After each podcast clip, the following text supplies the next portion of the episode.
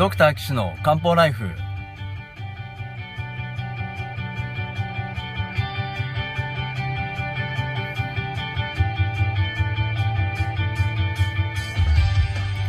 ポッドキャストドクター岸の漢方ライフは医師である岸大二郎がリスナーの皆様から寄せられた体の悩みを中医学をもとにした漢方薬や鍼灸治療の知識で解決するお手伝いをする番組です。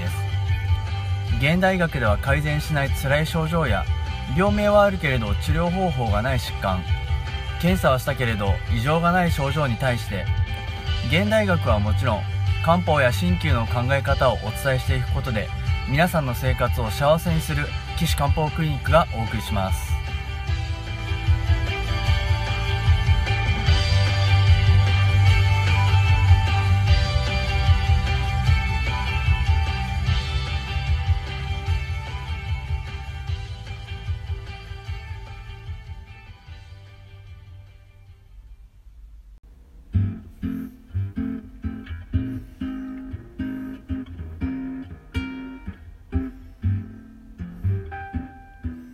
皆さんこんにちは。ドクター岸の漢方ライフ岸漢方クリニックの岸大二郎です、えー、今回は第78回目をお送りしたいと思いますのでよろしくお願いします、えー、78回目今回は、えー、特別編で、え診察室からこんにちはです、えこの方はですねえっとえ群馬の勉強会でまあ、鍼灸のね、え勉強会で知り合ったですねえ、伊沢先生という伊沢院治療院の先生いるんですけれども、まあ、この先生の場合は、まあ、勉強会というよりも白石宏先生のですねあの私が勉強会行ったところ、まあ、白石先生が伊沢先生を紹介してくださった、まあ、そういう経緯があるんですが白石宏先生は皆さんご存知ですよねあの超有名スポーツトレーナーの。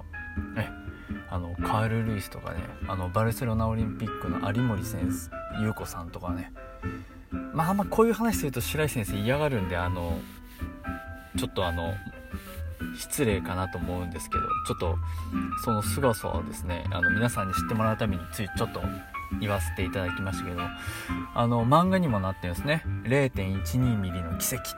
あ 16mm の奇跡ですね、えー、あのぜひ皆さん、あの、もう廃盤になってるんですけど、漫画ね、えー、ぜひあの見つけて読んでいただければと思うんですが、えー、その伊沢先生から紹介いただいた患者様ですね、あの、体中が痛いという風に訴えて漢方治療にいらっしゃったわけなんですけれども、さあ、この体中痛いっていうのがですね、もう本当はえっとね、関節とかじゃないですね。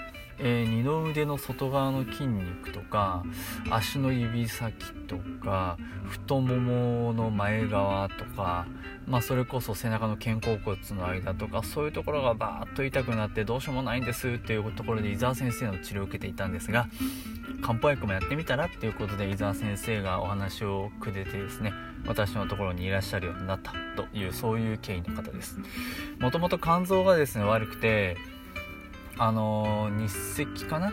行ってそうですね。日赤行って治療してるんですけど原因もわからないし治療法もないからねっていうことでずっとフォローされててまあ肝硬変が進んでるからっていうことでえーと、この前採血したらガンマ GTP が200とかなんですよね。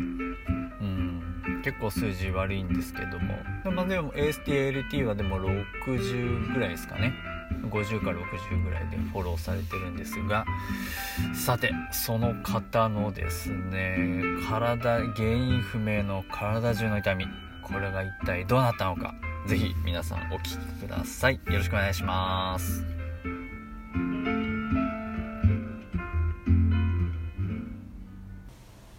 はいじゃあそういうことであのご同意いただいたということではい、はい、よろしくお願いします、ます。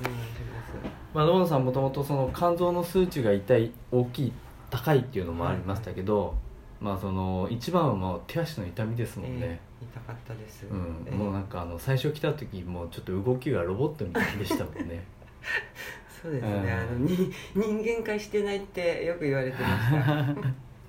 でもやっぱりそのうん結構痛みも大きくなったり弱くなったりあの出たり引っ込んだりしてたじゃないですか、一時寝られなかったこともありましたもんね。ああそうですよね。ね。うん、だそれがこうあのお困りでね、まあ、僕のこの漢方外来来てもらって、まあ元は伊沢先生がねはいはい「行ってよ」ってええ。言ってくれたっていうのもあるんだけど。はい。なのであの、まあ、ちょっと見させてもらってね、まあ、肝臓の数値はもうあの日赤のね肝臓の先生に関わっててずっと高いと、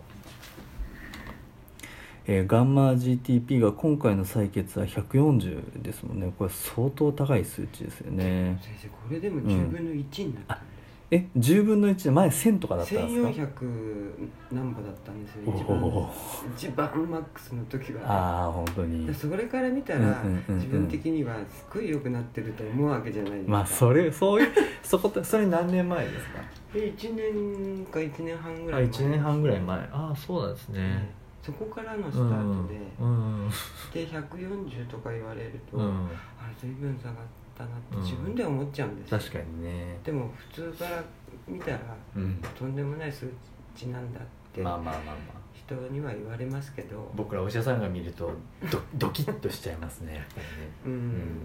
でも自覚それに関しての自覚症状はないから、うん、ないですよね、まあ、ええビリリビンも2.5で AST が54の ALT が25ね。で LDH が274で、えー ALP が543ですね。でもこれでいろいろ検査したけど肝臓は肝肝硬変でしたっけ？肝肝硬変っていう状態でで血小板はでも17万あるし PT も保たれてるっていうね。まあそういう状態ではありますけど。だからまあ本当にアルコールだけかっていうのはちょっと難しいですけどね。アルコールだけでここまでいってっていうね。まあでもそれは野本さんのあお酒をちょっとお休みするっていう努力もねあるから。はいそれは一時ねガーンとやめて全く飲まない状態で、でそうですね、それでまあ体痛いのがね、はい。まあ、ずっとあったので漢方で治療を始めたのがえー、今日3月ですね。ああやっぱり去年一去年のうん3月、去年の3月。3月ですよ、ね、あごめんななさいごめんなさい。今年の3月。あ今年の3月でしたっけ、うん。あ今年の3月。あやっぱり3月なんだ。3月ね。でももうそのだるさとかうん。痛みとか、うん。あ嘘のようですよね今考あ今考えると。えあそうですか。全くだるさなんて全くないですしえで普通だったらこの数値だとだるいんじゃないかって人が言うんですけど、まあ、肝硬変の症状ってあんまりないんですけどええ。やっぱり倦怠感っていうのがやっぱり一番出ますからね。はい。ないですもう今うは、ん。でやっぱ当時はありました？もう寝てなきゃいなかいられなかっああなるほどなたるほど。一日ほとんど寝てうました、んそうっすか。え一日ほとんど寝てたんですか？寝てました。あ最初のあ寝てなきゃいられなかったああなるほど。食事も全然食べられなかったんそれとともに痛みが来たんですよね、ああなるほどなるほど。そうですか。確かにな。ここ前のカルテ見るとだいぶね痛みとかむくみとかね手がパンパンになったりとかねまああれですけどなフライパン持てないとかねありましたもんまあ全ね然持てなかったですうね、ん。手のあのお皿洗うともう手首痛くなっちゃうとかねありましたけどい今どうですか？あ全然平気です。全然。全然平気。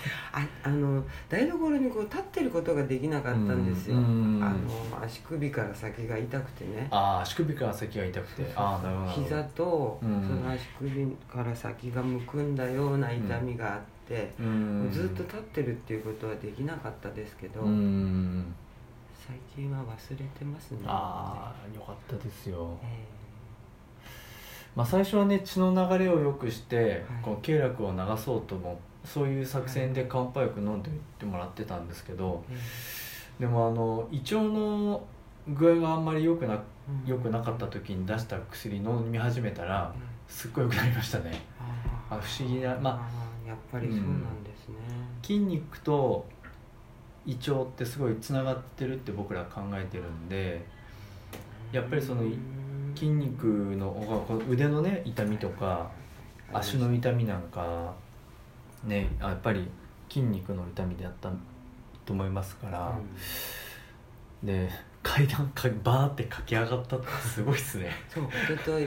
一昨日。ええあの朝ちょっと、ええ。いつもはあの1階で生活してるんですけど、はい。ちょっと用事があったもんですから、ええ。1階へ朝方うん。上がりました、うん。あれ？あれ？私普通に 上がって降りてきたじゃんって。誰だっけ？この足みたいなね、あえーな痛くないですね。もう家事も大丈夫ですか？そしたらね。えだから動いちゃうんですけどね。動いちゃうね。いやでもそれはねえいいじゃないですか。だってカーブス行って運動してんでしょ？えしてます。してますすごいですよね普通の人と同じようにこううんうんうん。2周こうちゃんと回れちゃうんですね。おおす最ごい最初行った時は、腕がこうまっすぐ上がらなかったんうですよ、んはいはいはい。で痛くて 4, 4つぐらいしか器具を使えなかったんです、はいはいはい。今はあの、うん一般の方と一緒にこう、うん。2周いやだ大丈夫。一般の人ですよ。一般の人ですよ。もううん伊沢先生によく言われました。ねうん。野茂、さんだってスタートラインが普通の人と違うもんって。そう言われりゃそうだけどでも同じ人間だからね。まあね、うでもまあ本当にいろいろなおかげさまでですよね、ん。いやもう本当でもそれはねやっぱ頑張ってるせいだと思いますよやっぱりこれね。ところでお通じどうです？大丈夫ですか？あの薬を飲んでれば出ます、うん。飲まないでいることはで、あの怖くてできないです、ね。ああそうですか。いやでもあのーまあまだねあのーまあ病気を患った期間と比べると今治療の期間っていうのはだいぶまだ短いちょっとしか経ってないですからまああのお将来的にはねうんまあ、あの本当はまあ全部もう漢方薬飲まなくてもまあまあやっていけますっていうふうになると思うんですけどそれまではねちょっとお薬でお手伝いした方がいいんだろうなと思います。肝臓にいい漢方ってないんですか？肝臓にいい漢方っていうのはないんですか？なるほどね。あのやっぱ漢方薬っていうのは、まあそのまあ、一般的な話になりますけどあの、まあ、僕らの考えで言うと、うん、症状が出るじゃないですか。はい。いろいろ。はいでその症状を治療していくっていうのがまあそのあまあ違うな。症状から病気を考えてでこう体の中ではこういうことが起こってるっていうふうに考えて薬を調合して飲んでもらってるんですよね。だからこの肝臓だけっていう治療はまああんまりその意味がないと思ってて。で肝臓が具合悪くて起こってる症状を見るといや肝臓だけじゃなくって例えば胃腸もあんまりよ強くないし気の流れも良くない。でもそこのところはだんだん変わってきてるからこのお薬をこう調合していくとお最終的には体調も良くなってうん。結果的に数値も良くなるでしょうっていうそういう考えなんですよね。まあ、あの肝臓をその 意識するのは大事なんですけど、うん。肝臓だけ見てて他のところ見てないと意味ないと僕らのそれは僕らの治療の仕方なんですよね。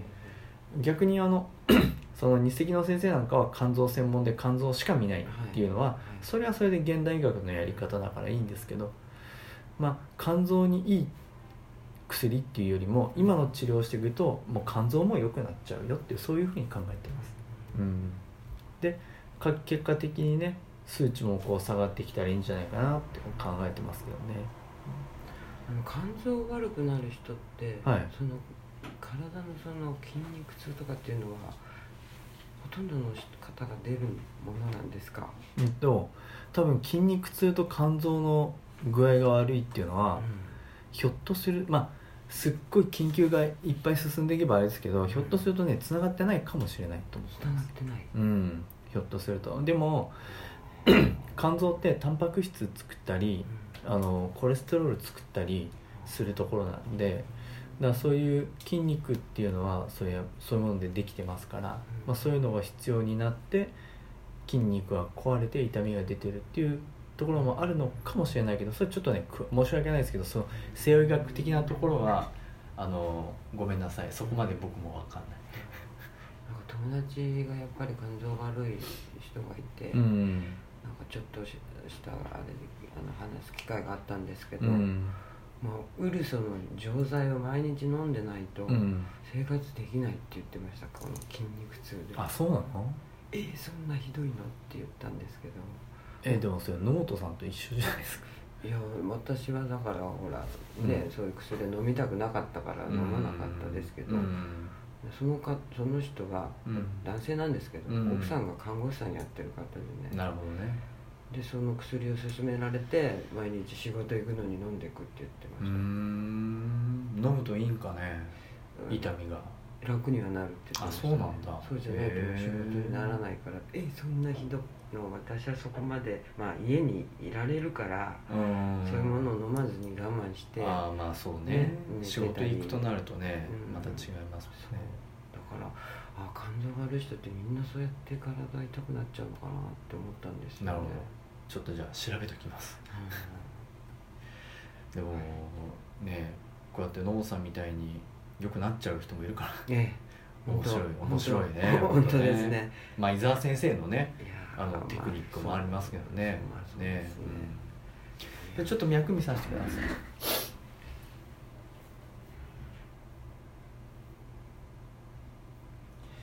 えー、右はえー、チンなんちょっと向こうの方には銃な感じですね。はい。脈ないんですよ左ありますよ。なんかねカウスでも脈わかるんですよ、うん。8分間に1回ぐらい。うん。表でこうに表されてるんですけど、うん。いつになってもわからねこれ10なのは何だろうな。すごい遠くの方に脈が。まあ脈のこの強さはねこれ胃腸の薬飲んでると胃が気を作れるようになってまた元気になってきますね。じゃああの緑色の薬を飲んだ方がいいんですいいかもしれないね。つでね、しかもあの腎を補う薬もね一緒に飲んでもらってるんで、はい。まあ、それでこうあのあの底上げがねできてくるんじゃないかなと思ってますから。ちょっと今の薬続けてねあのやって。緑色のって1日2回でしたっけ？1回で1す回でした朝1回。でうん減ら前はね2回飲んでたんですけど、まあ、減らして今1回でいいかなっていうことでやってますんで。はい。あれがじゃああるかな。うん。残ってますね。あ了解です、